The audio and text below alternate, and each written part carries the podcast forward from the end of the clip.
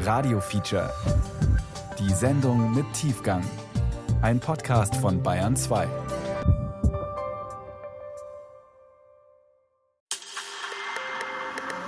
Stadt, Land, Wandel.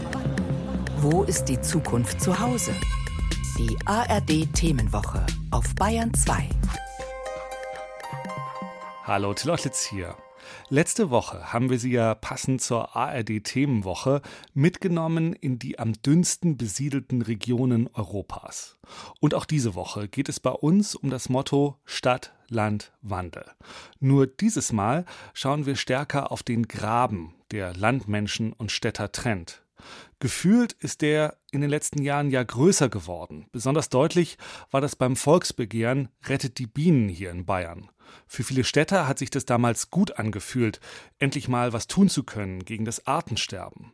Bei vielen Menschen auf dem Land war das Gefühl aber eher, warum sind wir auf einmal die Sündenböcke der Nation?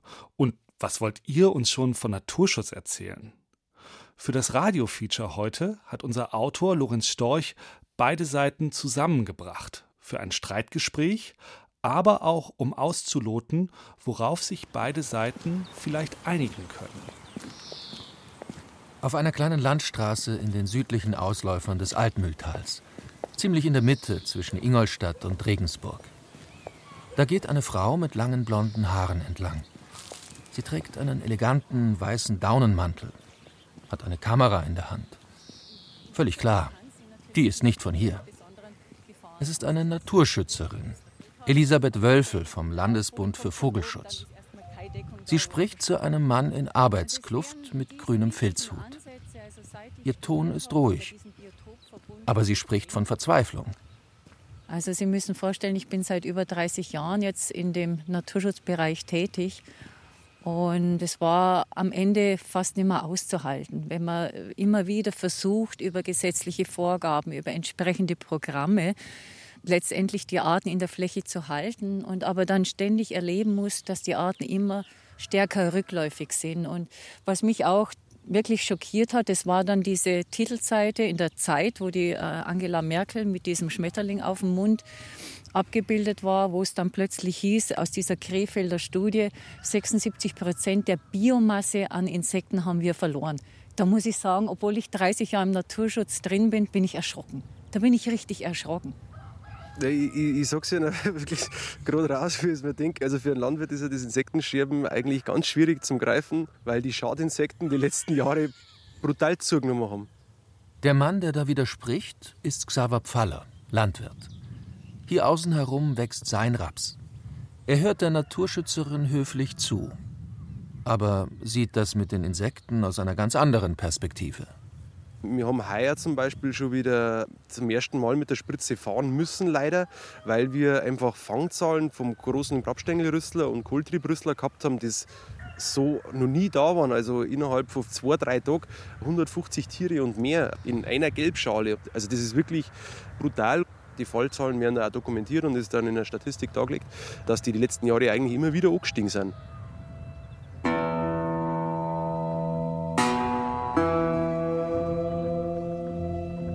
Gute Städte, böse Bauern,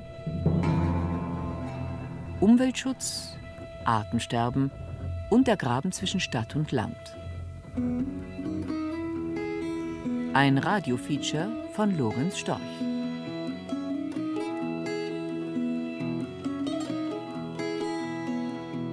Von allein hätten sich Elisabeth Wölfel vom Landesbund für Vogelschutz und Landwirt Xaver Pfaller ihr nicht getroffen – aber für diese Sendung haben wir die beiden zusammengebracht. Das kleine Dorf Tannhausen bei Altmannstein hat 54 Einwohner, ein Wirtshaus, die Kirche St. Nikolaus. Und es liegt fast eineinhalb Autostunden nördlich von München, wo die Naturschützerin ihr Büro hat. Ja, es war jetzt interessant, hierher zu fahren. Seit 1700 haben wir im Familienbesitz. Also ist der Hof im Familienbesitz. Das Haus war 2005 neu gebaut worden. Die Auflage war aber für uns, dass wir das wieder genauso hinstellen, wie es alte war. Und das haben wir eigentlich ziemlich gut getroffen, weil die Leute haben dann gesagt, das habt ihr schön renoviert. und da waren wir eigentlich, auf das waren wir schon ein bisschen stolz dann auch, dass wir es so zusammengebracht haben wieder. Nein, das ist wirklich, wenn man da herfährt. Mal schauen, wie viel und was sich die beiden zu sagen haben. Denn das Verhältnis zwischen Naturschützern und Bauern, verallgemeinert zwischen Städtern und Bauern, ist seit einiger Zeit ziemlich angespannt. Die Städter fremdeln mit der immer intensiver betriebenen Landwirtschaft, befürchten, dass ihr nicht nur die Insekten zum Opfer fallen, sondern in der Folge auch die Vögel und die Artenvielfalt ganz generell. Die Bauern auf der anderen Seite fühlen sich als Sündenböcke, die auf einmal quasi allein für alles verantwortlich sein sollen, was schief geht auf dem Land. Dabei geht es nur vordergründig darum, wie ein Bauer sein Feld bestellt. Dahinter stehen eigentlich die wirklich großen Fragen. Wie wollen wir wirtschaften? Wie hält unsere Gesellschaft künftig noch zusammen?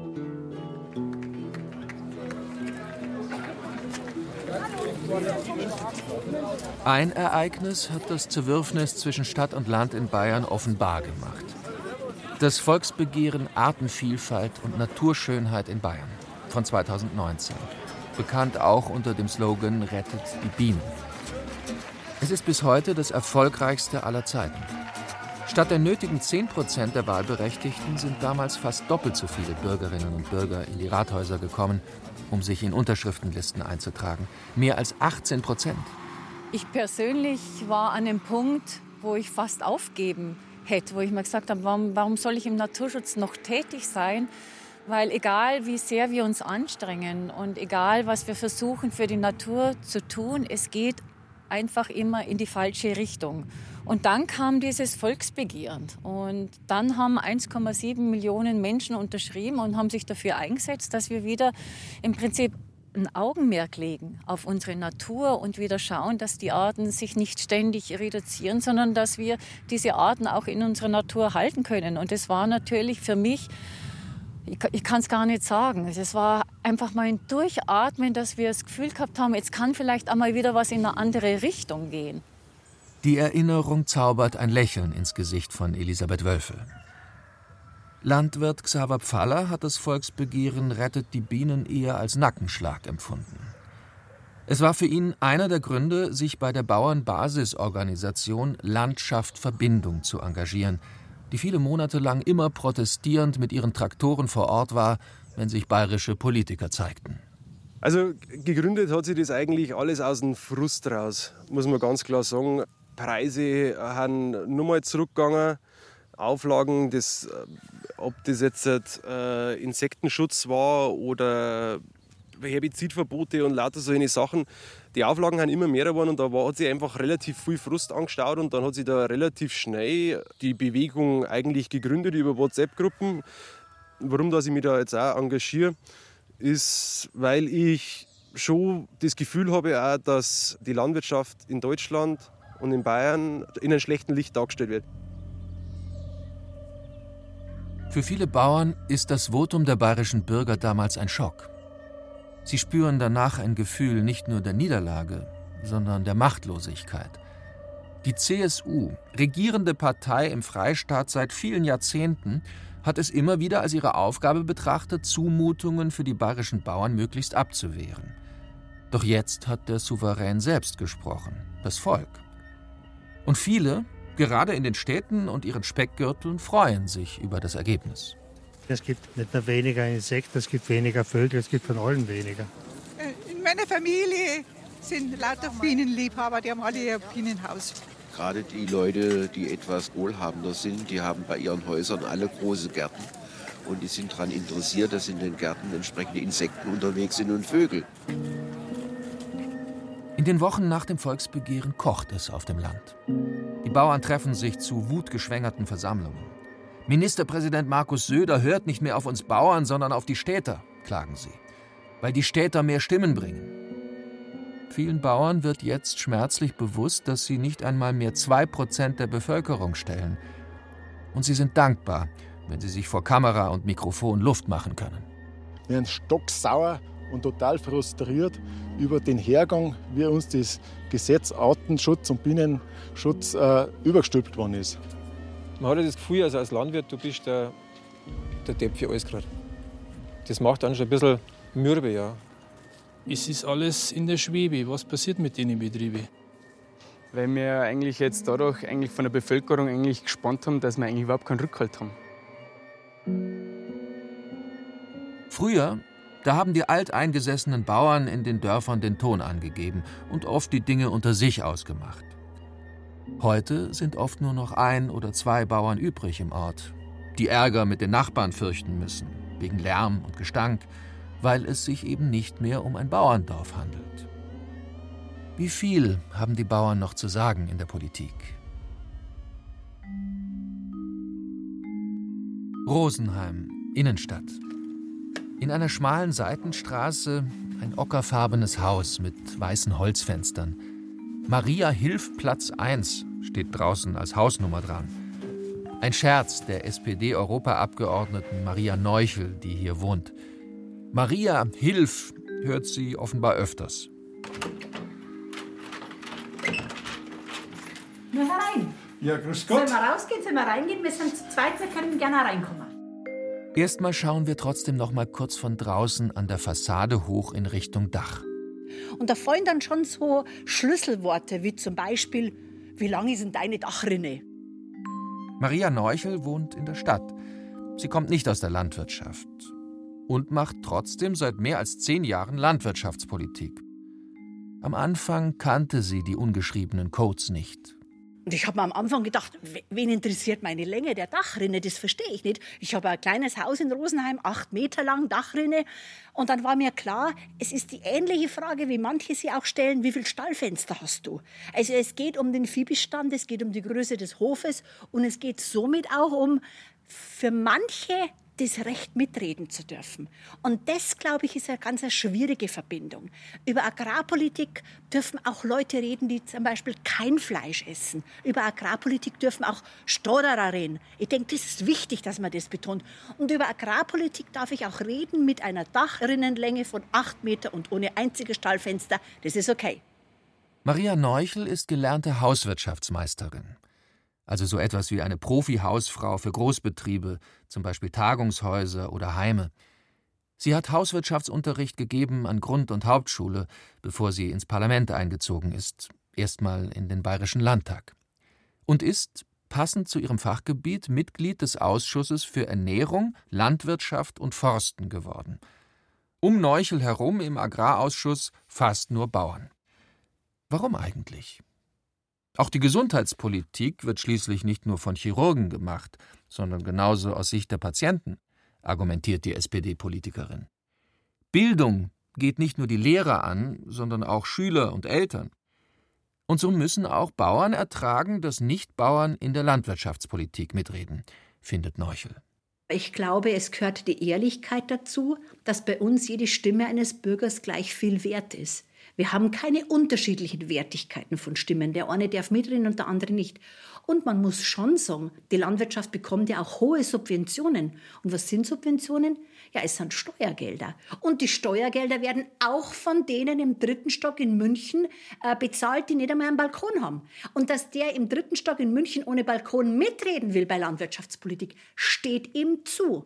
Die SPD-Agrarpolitikerin, die keine Bäuerin ist, findet dagegen, man soll die knapp 2% Landwirte in der Bevölkerung schon wichtig nehmen, aber auch nicht zu sehr. Ich finde es manchmal ein bisschen schwierig, wenn man sagt, die Landwirtschaft ist das Rückgrat des ländlichen Raums. Ich weiß, wie es gemeint ist, aber ich selber komme aus einer Schlosserei. Ist nicht das Handwerk auch das Rückgrat des ländlichen Raums? Ist nicht der Bäcker und der Metzger auch das Rückgrat des ländlichen Raums? Und vor allen Dingen, ist nicht der Käufer und die Käuferin aus der Stadt Teil des Rückgrat des ländlichen Raums. Das, glaube ich, müsste man mehr ineinander denken und die Landwirtschaft nicht immer so, äh, so herausheben, als wäre sie, wär sie etwas ganz, ganz Besonderes und alle anderen haben sich dem unterzuordnen. Von Rosenheim 300 Kilometer weiter nach Norden, nach Bamberg. Hier arbeitet der Geograf Werner Betzing. Er hat wissenschaftlich untersucht, wie es um das Rückgrat des ländlichen Raums heute steht – nicht gut, lautet die Antwort. Betzings jüngstes Buch heißt Das Landleben Geschichte und Zukunft einer gefährdeten Lebensform. Die Landwirtschaft die hat ja in den letzten 40, 50 Jahren etwa 80 Prozent der Betriebe und etwa 85 Prozent der Beschäftigten verloren. Dann sind zahlreiche Handwerker verschwunden, die früher für das Dorf sehr wichtig waren. Dann ist der Gastwirt verschwunden, der Betreiber des Tante Emma Ladens, verschiedene andere Dienstleistungen. Der Dorfschullehrer, der natürlich im Dorf gewohnt hat, ist verschwunden, ebenso wie häufig der Pfarrer verschwunden ist weil ja diese ganzen Strukturen dann zentralisiert worden sind. Seitdem sind Pfarrer und Lehrer nicht mehr vor Ort. Das heißt, das, das, Dorf wird eigentlich, und das ist eine ganz negative Entwicklung, ein monofunktionaler Raum. Man wohnt bloß noch da und die anderen Funktionen sind weggefallen. Werner Betzing ist ein emeritierter Professor. Er macht sich zwar um das Leben der Menschen auf dem Land große Sorgen, aber wohnt nicht etwa selbst auf dem Dorf, sondern in einer sehr zentral gelegenen Wohnung in der Bamberger Altstadt, in einem Haus mit stuckgeschmückten Fenstern. Auch ein Städter also. Ist das nicht ein Widerspruch? Das ist natürlich eine provokante Frage, sagt Betzing. Ich bin halt Professor und außerdem noch mit einer Berlinerin verheiratet. Da würde es schwer auf dem Land. Aber ich bin der Meinung, diese oft gestellte Frage, wo leben Sie eigentlich, die ist nicht relevant. Das Entscheidende ist, dass man sich auf eine Sache einlässt, dass man eine Beziehung aufbaut. Dass die Menschen auf dem Land sich abgewertet und zurückgesetzt fühlen, dafür hat der Bamberger Professor durchaus Verständnis. Sie haben Grund dazu, sagt er. Der ländliche Raum wird in den letzten Jahrzehnten permanent geschwächt. Einerseits die Wirtschaft, die sich immer stärker auf großstädtische Standorte konzentriert oder auf Standorte entlang der Autobahn. Und das ist verstärkt worden durch die neoliberale Politik ab den 2000er Jahren. Je mehr man dem Markt überlässt, je weniger der Staat andere Rahmenbedingungen setzt, desto stärker sind die Standortvorteile der großen Agglomerationen, die sich einfach für einen Unternehmer mehr rechnen. Dass sich Stadt-Land-Konflikte verschärfen, ist ein Thema nicht nur in Bayern oder Deutschland, sondern europaweit. Dass Städter sich praktisch Sorgen machen um die Entwicklung des Landes, um die Entwicklung des Raumes allgemein, um Ökologie und dass die Bauern das Gefühl haben, jetzt kommen die Städter und wollen ihnen Vorschriften machen. Man kann durch ganz Europa gehen, man kommt immer wieder auf eine Reihe genau von diesen Konflikten. Für mich ist das ein Scheinkonflikt. Eigentlich, meint Betzing, ist doch allen Beteiligten klar, dass ein Weiter so, getrieben durch den Wettbewerb, in die Sackgasse führt. Weil es letztlich die ökologischen Lebensgrundlagen zerstört, wenn die Landwirtschaft durch eine immer intensivere Art zu wirtschaften immer noch mehr aus den Äckern und Tieren herauspresst. Das wissen die Bauern übrigens selber am allerbesten. Sie leiden darunter sehr stark, aber sie können nicht anders. Die Rahmenbedingungen sind so gesetzt, dass sie das so müssen. Und wenn sie es nicht machen, gehen sie noch in diesem Jahr pleite. Nicht erst im nächsten Jahr, sondern schon in diesem Jahr.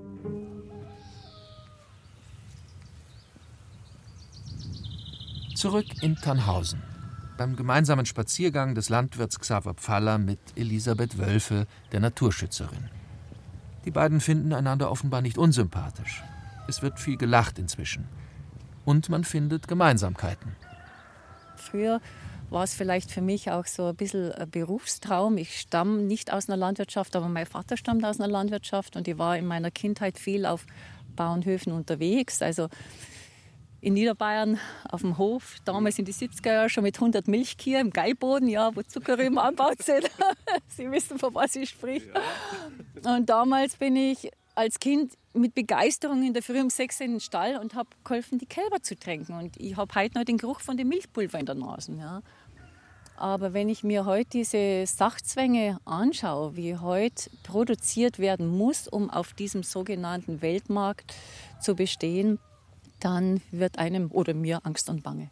Ich glaube, ich möchte heute kein Landwirt mehr sein. Ja, also der, der Kostendruck ist da, der ist nicht wegzuleugnen.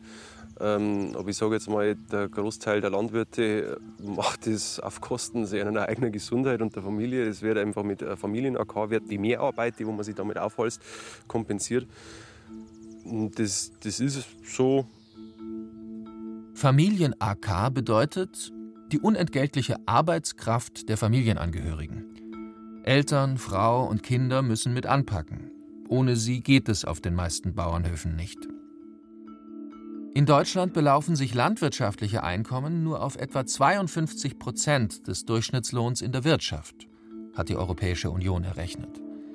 In anderen europäischen Staaten sieht es ähnlich aus, wobei oft sehr viele Stunden gearbeitet werden. Und darauf weist das bundeseigene Thünen-Institut hin, das Einkommen ist unter den Bauern ungleich verteilt. Es gibt viele landwirtschaftliche Betriebe mit einem geringen Einkommen und wenige mit einem sehr hohen. In Großbetrieben wird tendenziell mehr verdient als in kleinen. Und diese Einkommensunterschiede werden immer größer. Warum ist das so? Welche Kräfte wirken da auf den einzelnen Bauern oder die Bäuerin? Davon können zwei erzählen, die 40 Kilometer südwestlich wohnen und neben der Arbeit auf ihrem eigenen Hof auch Politik machen, in der Region Ingolstadt. Josef Kroll, Kreisobmann vom Bayerischen Bauernverband für den Landkreis Eichstätt und die Stadt Ingolstadt und bin Landwirt im Vollerwerb, Stadtrand von Ingolstadt, also Stadt Ingolstadt am Randgebiet. Mein Name ist Franz Wörl, ich bin Landwirt, Gemüsebauer, auch am Stadtrand bin nebenbei Stadtrat schon seit 12, 13 Jahren mittlerweile. Für die CSU. Franz Wörl führt ein erfolgreiches Gemüsebauunternehmen. Mit Hofladen, aber auch mit Großproduktion von Weißkraut, das industriell zu Sauerkrautkonserven verarbeitet wird. Das alles ist kein Selbstläufer, sagt Wörl. Das Problem bei unserer Landwirtschaft ist es, es wird durch das alles teurer. Es werden die Produkte, es werden die Schlepper, wo man kaufen, es werden die Maschinen, äh, auch ein Sauggut jedes Jahr teurer. Durch das kommen wir immer mehr unter Druck. Und da muss man noch intensiver arbeiten, was ja sowieso eigentlich das ist, was die Gesellschaft nicht so will. Man will ja, dass man nicht so intensiv arbeitet, dass man der Natur ein bisschen mehr Luft lässt. Aber letzten Endes ist unser ganzes System so unter Druck. Den gestiegenen Aufwand an die Kunden weitergeben, durch einen höheren Preis zum Beispiel, das funktioniert nicht. Ganz besonders nicht bei der Milch, sagt Josef Kroll, der Milchbauer ist. Weil unsere Produkte einfach nicht den Wert haben oder die Steigerung haben wie die anderen übrigen Produkte. Alles andere steigt. Und wenn ich zurückdenke, wie wir einen Hof vor 35 Jahren übernommen haben, da hat der Liter Milch 86 Pfennig gekostet und die Maurerstunde hat 33 Mark gekostet.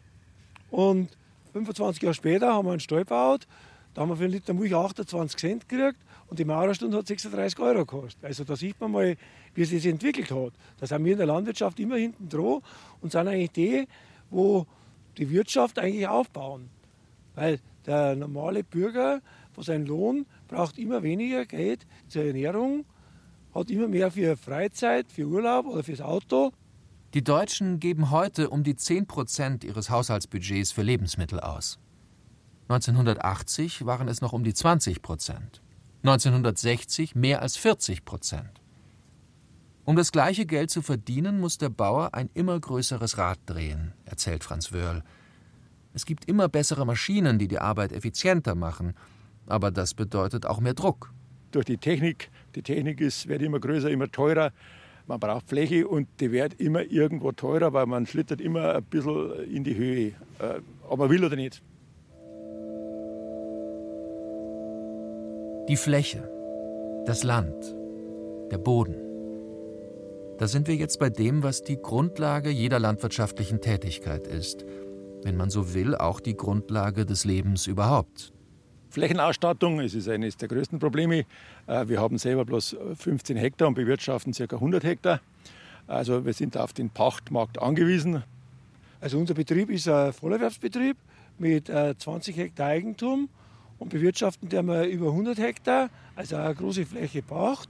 Und da sind wir gezwungen, die Fläche zum Halten irgendwo. Im deutschlandweiten Durchschnitt beträgt die Pachtquote Stand jetzt etwa 60 Prozent. Der Großteil des Lands, das die Bauern bearbeiten, gehört ihnen nicht mehr.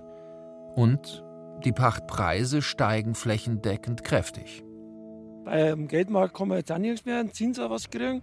Und dann wäre die Fläche ist ein sicherer Wert und die Fläche ist ja nicht vermehrbar. Und darum werden das horrende Preise zahlt. Die arbeitenden Landwirte sehen ihre Gewinnspannen sinken. Die nicht mehr aktiven und die Kapitalinvestoren, die den Boden einfach verpachten, statt selbst zu bearbeiten, nehmen dagegen immer mehr Geld ein. Das Ganze hängt auch damit zusammen, dass die Landeigentümer immer weniger Bezug zur landwirtschaftlichen Arbeit haben, glaubt Josef Kroll. Vom Landwirt, von dem er aufhört, der sagt vielleicht, ja, der arme Teufel macht jetzt das weiter, soll es so haben. Aber die nächste Generation, die will nicht Geld sehen.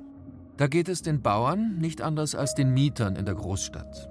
Wo den einen die Mieten drücken, kämpft der andere mit den Pachten und bangt bei jeder Vertragsverlängerung, ob er sich den Pachtzins künftig noch leisten kann.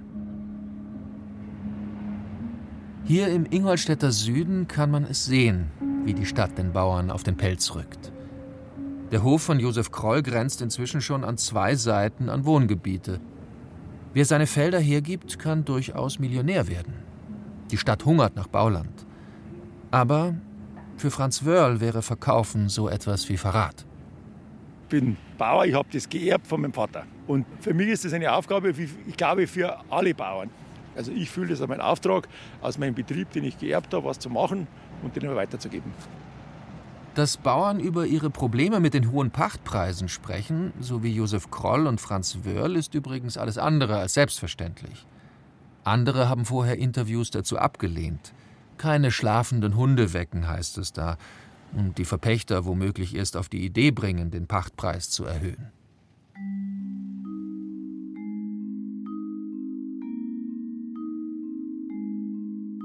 Zurück in Rosenheim. Bei der SPD-Europaabgeordneten Maria Neuchel in ihrem Stadthaus mit der kurzen Dachrinne. Die sehr gerne über das Thema Eigentum und Pacht spricht. Sie findet, die Frage, wem gehört eigentlich noch was, ist zusammen mit dem Naturschutz die wichtigste Zukunftsfrage für die Landwirtschaft. Weil jeder, der noch gerade irgendwo 100.000 übrig hat, sagt sich, ich kaufe mal landwirtschaftlichen Grund. Der vergeht ja nicht. Das ist also Flucht in Realwerte, wie man so schön sagt. Schlagzeilen hat zum Beispiel 2020 eine Großtransaktion gemacht, bei der Aldi im Spiel war. Der ehemalige Präsident des Bauernverbands Thüringen, Klaus Kliem, hat seine Agrargesellschaft einer privaten Stiftung des Aldi-Erben Theo Albrecht Junior verkauft. Mit einer bewirtschafteten Fläche von rund 6000 Hektar, mehr als 8000 Fußballfelder, war dies die bis dahin größte Übernahme eines Agrarbetriebs in Thüringen. Von Landgrabbing in Deutschland war da die Rede. In Bayern gehört das Land eher nicht den Großinvestoren, sondern der Verpächter ist meist der Bauer von nebenan, der aufgehört hat. Oder seine Erbinnen und Erben.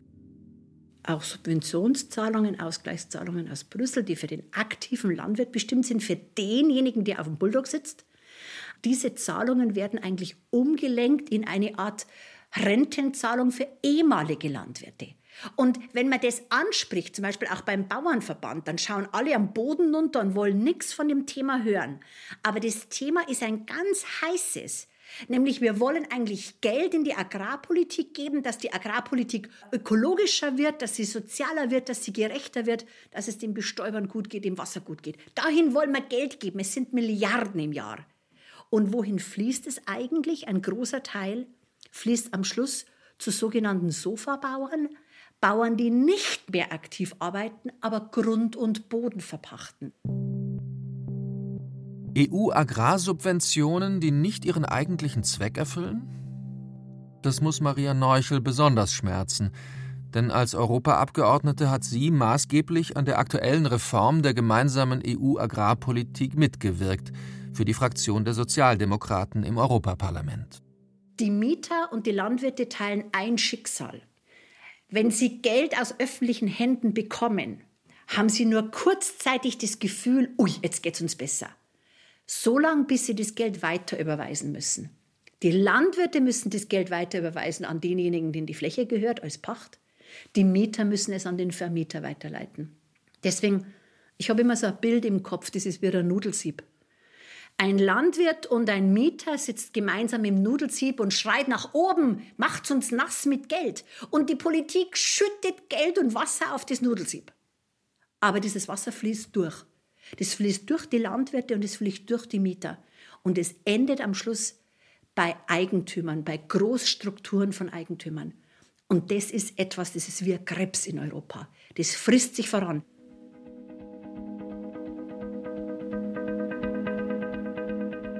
Bei den Agrarsubventionen aus Brüssel stehen die sogenannten Direktzahlungen besonders in der Kritik. Die werden an die Bauern nicht für irgendwelche konkreten Leistungen, etwa im Naturschutz, bezahlt, sondern einfach pauschal pro Hektar. Gedacht eigentlich als Einkommensbeihilfe für aktive Landwirte, werden sie bei den Pachten einfach eingepreist und so abgeschöpft, lautet die Kritik, die Maria Neuchel teilt. Trotzdem, der Löwenanteil der EU-Milliarden, für Deutschland mehr als 6 Milliarden Euro jährlich, wird auch künftig nach der Reform pro Hektar bezahlt. Eine Niederlage für die SPD-Politikerin. Wenn wir es nicht schaffen, das Geld in Zukunft besser und vor allen Dingen erklärbar und transparent an aktive Landwirte zu geben, dann wird das Geld irgendwann der Landwirtschaft verloren gehen. Eine Gesellschaft wird es auf Dauer so nicht mehr mittragen. Nicht einmal alle sozialdemokratischen EU-Parlamentarierinnen und Parlamentarier haben sich Neuchel da angeschlossen. Vertreter aus Süd- und Osteuropa hatten Bedenken, dass die Bürokratien ihrer Länder komplizierte Umweltschutzprogramme nicht ordentlich organisieren könnten und das Geld so gar nicht bei den Landwirten ankommen würde. In Deutschland haben die ostdeutschen Bundesländer mit ihren vielen Großbetrieben verhindert, dass die Flächenprämie bei 300 Hektar gekappt wird. Die EU-Kommission hatte das eigentlich vorgeschlagen. Abgelehnt. Obwohl in Ostdeutschland zwei Landwirtschaftsminister und eine Ministerin von den Grünen kommen, einer von der Linken und einer von der SPD. Das Geld im eigenen Bundesland zu behalten, war ihnen das Wichtigste.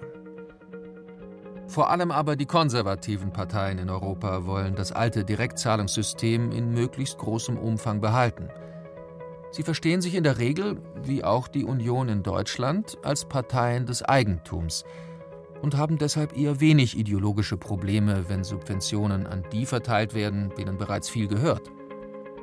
Die Hektarprämien interpretieren konservative Agrarpolitiker also etwas wie ein Grundeinkommen für die Bauern und fürchten deren Zorn, wenn dieser Finanzfluss umgeleitet wird. So auch Bundeslandwirtschaftsministerin Julia Klöckner von der CDU. Direkte Beihilfen für die Bauern seien eben wichtig, argumentiert sie. Nachhaltigkeit ist nicht nur die ökologische Frage. Wir können auch nicht von Blühstreifen alleine leben, wie wir alle wissen, sondern wir brauchen eine gute Balance. Und deshalb ist Ökologie, ökonomische Sicherheit und die soziale Frage so wichtig. Nach langer Diskussion hat Deutschland trotzdem beschlossen, national künftig zumindest einen Teil der EU-Hektarprämien in Beihilfen für Umweltleistungen und ländliche Entwicklung umzuleiten. Zuerst 10 Prozent, ab 2026 dann 15 Prozent. Kein großer Wurf, aber ein Anfang.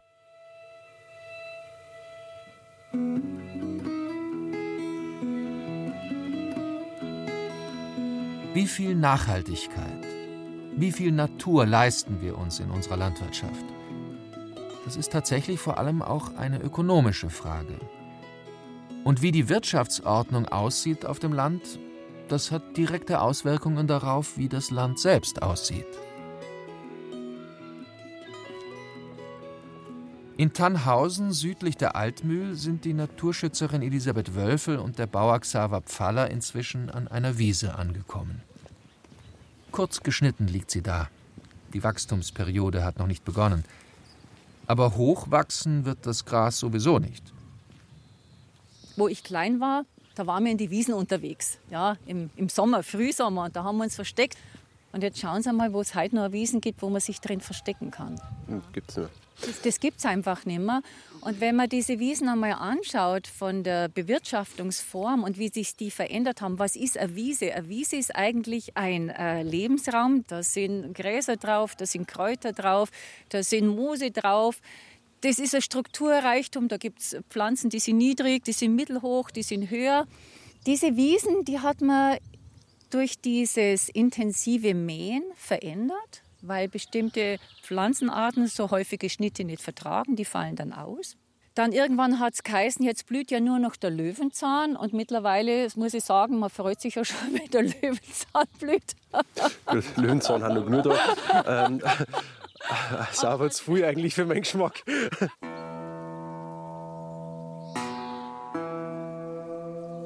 Wenn die vielen verschiedenen Gräser, Kräuter und Blüten fehlen, dann verschwinden auch die Käfer, Hummeln und Schmetterlinge und im nächsten Schritt dann die Vögel, die nichts mehr zu fressen finden.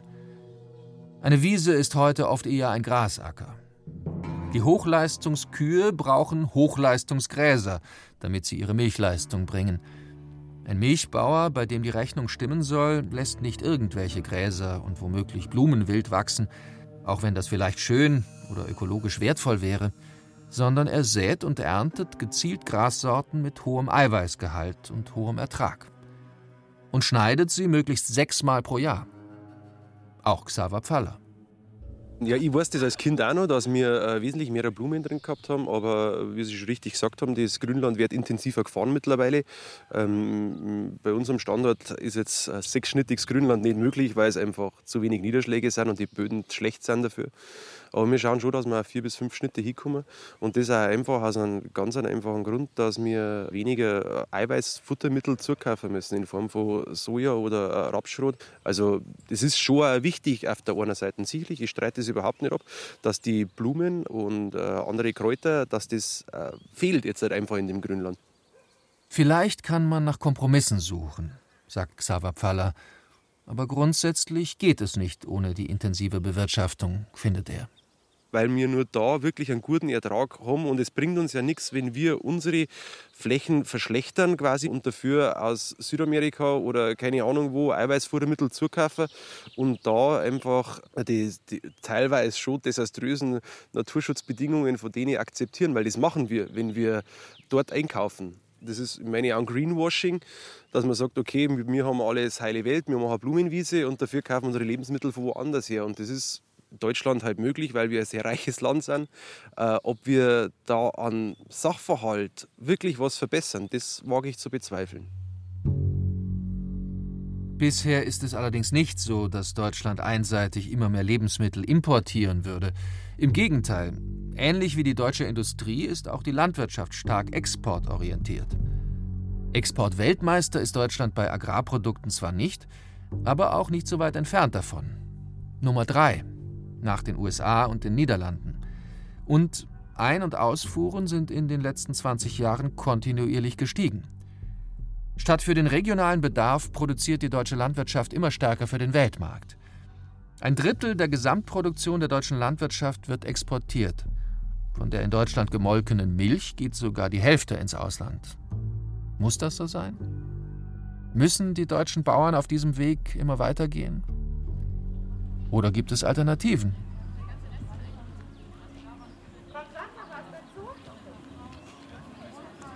Gut Moos Eurach bei Königsdorf, 50 Kilometer südlich von München.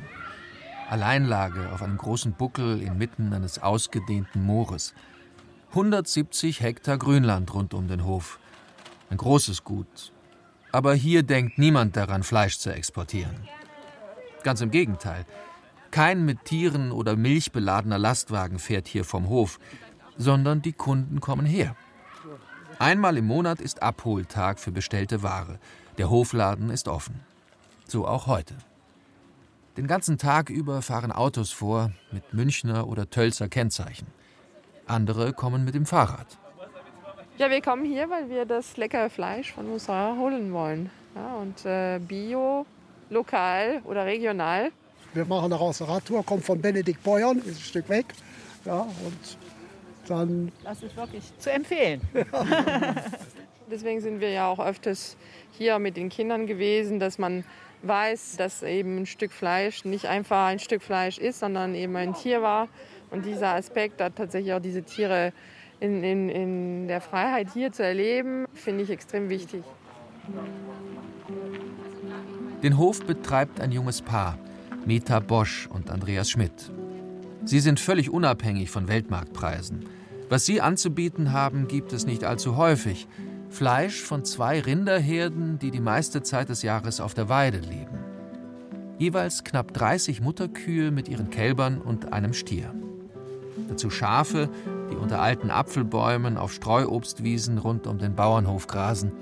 Außerdem ein paar Schweine, Hühner und Gänse in Außengehegen. Die Kunden können ihnen zuschauen, wenn sie vor dem Hofladen stehen. Das Modell funktioniert. Wir haben unseren Hofladen, der ist nur einmal im Monat geöffnet, weil wir auch einmal im Monat schlachten. Und dann reift das Fleisch und dann wird es verkauft. Und da setzen wir eigentlich auch fast ausschließlich auf Vorbestellung. Wir haben unsere Stammkunden, die wir immer über unseren Newsletter informieren und da auch viel Zulauf. Wir sind ja doch ein bisschen ab vom Schuss.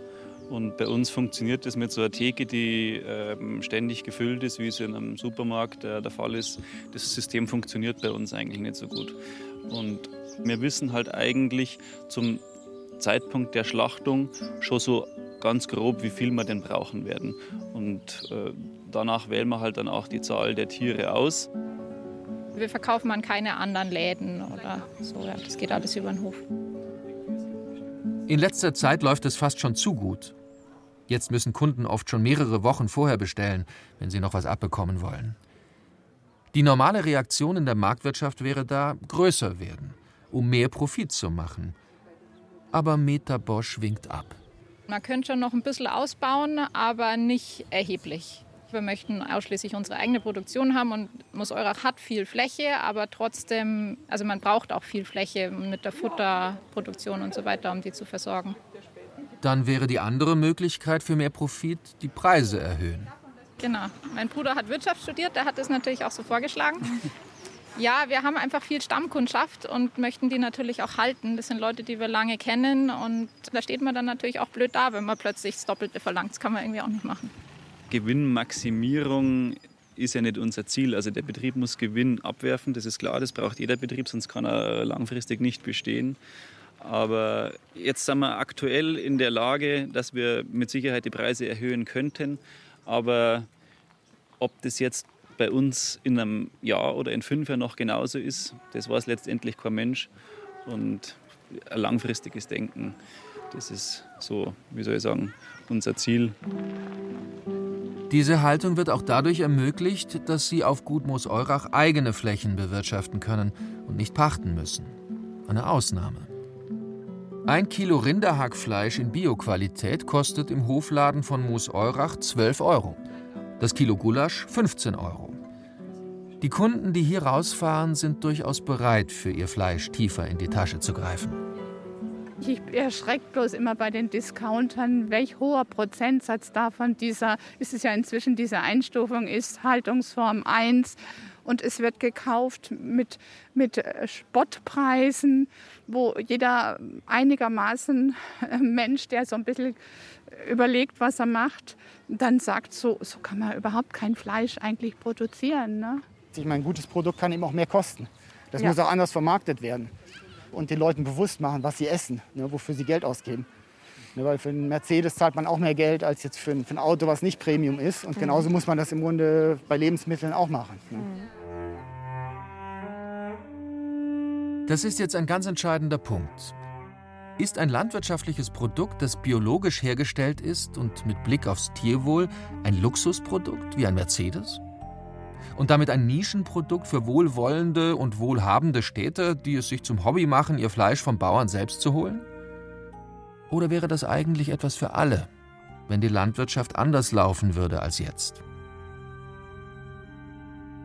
Beatrix Bauers Bio-Ziegenhof liegt im Leusachtal, ein paar Kilometer entfernt von Gut Moos-Eurach.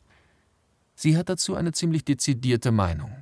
Dass viele, die sagen, sie können sich Bio nicht leisten, eigentlich sagen müssten, sie wollen sich Bio nicht leisten, weil es hat immer was mit persönlichen Prioritäten zu tun. Also wenn man jetzt an dem Punkt ist, dass man sagt, ich kann mir kein gescheites Auto leisten, ich kann mir nur eine viel zu kleine Wohnung leisten, ich fahre selbstverständlich nicht in Urlaub. Das geht alles nicht. Aber viele sagen, nee, also mir ist das wichtig und das wichtig und der Skiurlaub und das, aber die Milch ist mir zu teuer. Also da darf man sich ab und zu mal selber ein bisschen hinterfragen, ist es meine Gewichtung, die sagt, die Bio-Sachen sind zu teuer oder ist es wirklich eine Not? Ich denke, es gibt beides. Was ist wichtiger? Gutes Essen, das unter guten Bedingungen produziert worden ist? Oder Auto- und Skiurlaub?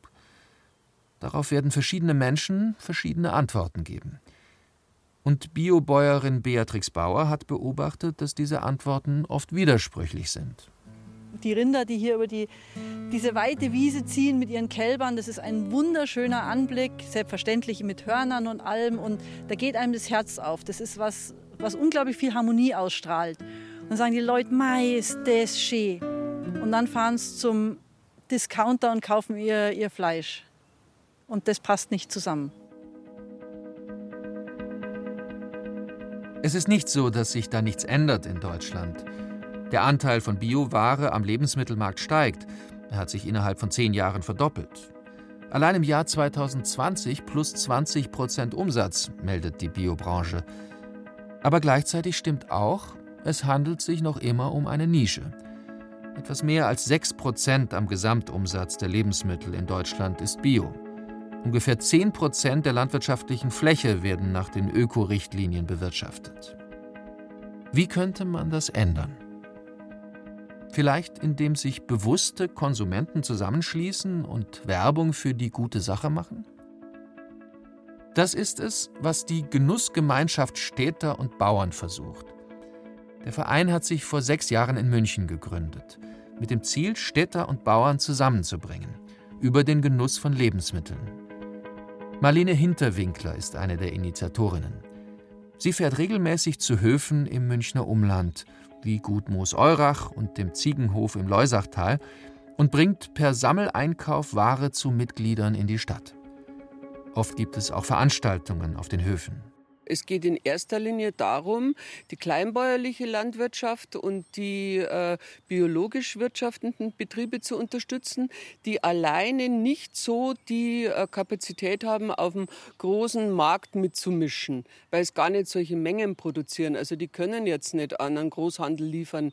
Äh, die sind hauptsächlich in der Direktvermarktung unterwegs. Ja? Und interessanterweise muss ich sagen, oft ist es sogar so, dass die Leute in der Stadt das mehr wertschätzen als die, die es vor der Haustür haben. Ist ganz komisch. Um München herum funktioniert das Modell der Genussgemeinschaft Städter und Bauern ziemlich gut. Aber der Versuch, etwas Ähnliches auch in der Oberpfalz zu organisieren, verläuft deutlich zäher, berichtet Marlene Hinterwinkler. Vielleicht liegt das auch daran, dass es in München gar nicht so wenige Menschen gibt, die sich den Skiurlaub, das große Auto und das gute Essen leisten können. Was die Genussgemeinschaft macht, ist durchaus politisch. Aber es ist auch der Versuch, auf emotionaler Ebene die Spannungen zwischen Städtern und Bauern aufzulösen. Ich spüre das auch, wenn ich aufs Land fahre, auch heute noch und auch schon vor diversen Volksbegehren, dass manche Bauern halt dann ein bisschen pikiert reagieren, wenn die Städter daherkommen und dann halt gescheit daherrennen und keine Ahnung haben. Und äh, diesen Spagat haben wir schon ein paar Mal erlebt und haben dann durch Veranstaltungen auf Höfen, also wir haben Führungen gemacht, wir haben Kurse auf den Höfen gemacht und kleine Seminare und da ist dann wirklich eine neue Beziehungskultur entstanden. Dann kann man wirklich sagen, die Städter haben noch mehr die Lebensmittel und auch den fairen Preis geschätzt, wenn sie gesehen haben, was da an Arbeit drin hängt. Die Genussgemeinschaft Städter und Bauern geht den Stadt-Land-Konflikt von unten an. Aber reicht das? Wenn man den Geographieprofessor Werner Betzing fragt, der in Bamberg die Geschichte des Landlebens als gefährdete Lebensform aufgeschrieben hat, lautet die Antwort auf keinen Fall. Es braucht sehr große Änderungen in der deutschen Agrarpolitik. Denn die Agrarpolitik hat bereits seit den 1960er Jahren gezielt darauf hingearbeitet, die deutsche Landwirtschaft zu industrialisieren. Gerade Deutschland als Exportweltmeister braucht aus der Sicht der Politik sehr günstige Lebensmittelpreise, um die Löhne niedrig halten zu können. Zugespitzt, ohne die extrem billigen Lebensmittel durch die Agrarpolitik, die nur auf Menge und auf Masse setzt, hätte man ab den 2000er Jahren im Rahmen der Neoliberalisierung Deutschlands nicht Hartz IV einführen können, Hätte man nicht den Billiglohnsektor so ausbauen können, der ja heute doch ein wichtiger Punkt im Rahmen des deutschen Wirtschaftens ist? So gesehen sind der Zustand des ländlichen Raums und der Landwirtschaft und auch die Konflikte zwischen Städtern und Bauern nur ein Ausdruck unserer generellen Art zu wirtschaften, die zerstörerisch wirkt, ständig Ressourcen verbraucht und nicht wiederherstellt. Das zu ändern wird nicht leicht. Wir müssen aber da rauskommen. Wenn wir da nicht herauskommen, wird das dazu führen, dass in absehbarer Zeit der ländliche Raum eine einzige ökologische Katastrophe erlebt, dass wir da Räume haben, die biologisch tot sind, die keine Artenvielfalt mehr haben, die unattraktiv sind, die die Menschen belasten. Und wir erleben ja heute schon, dass der Mensch eigentlich sich in solchen Räumen, diesen Agrarsteppen, diesen Agrarwüsten nicht mehr wohlfühlt, dass sich sich da eigentlich mit Schaudern abwendet und das Gefühl hat, das geht nicht. Das geht auch wirklich nicht. Die landwirtschaftliche Entwicklung kann in diese Richtung nicht weitergehen. Das ist selbstzerstörerisch. Betzing fordert, die Gesellschaft muss die Landwirte mit Geld dafür honorieren, naturverträglich zu wirtschaften, viel stärker als bisher, damit sie aus dem Zwang zu immer mehr Wachstum und Intensivierung ausbrechen können. Also das System der Agrarsubventionen nicht nur ein bisschen umstellen, sondern gründlich.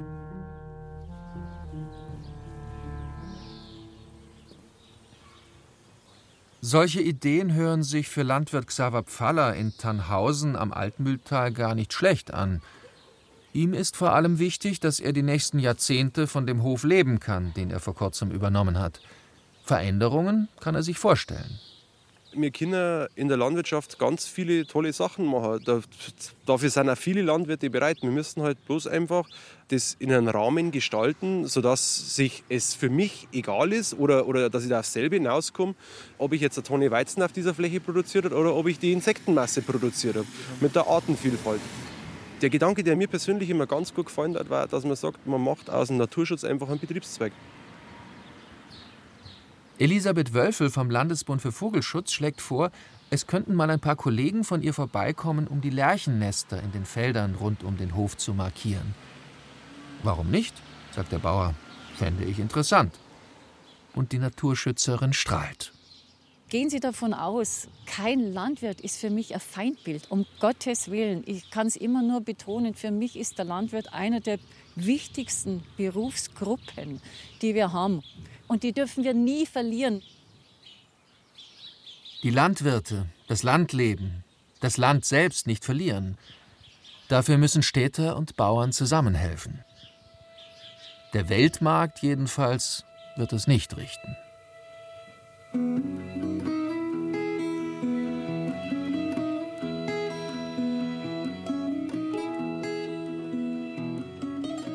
Gute Städte, böse Bauern Umweltschutz, Artensterben und der Graben zwischen Stadt und Land.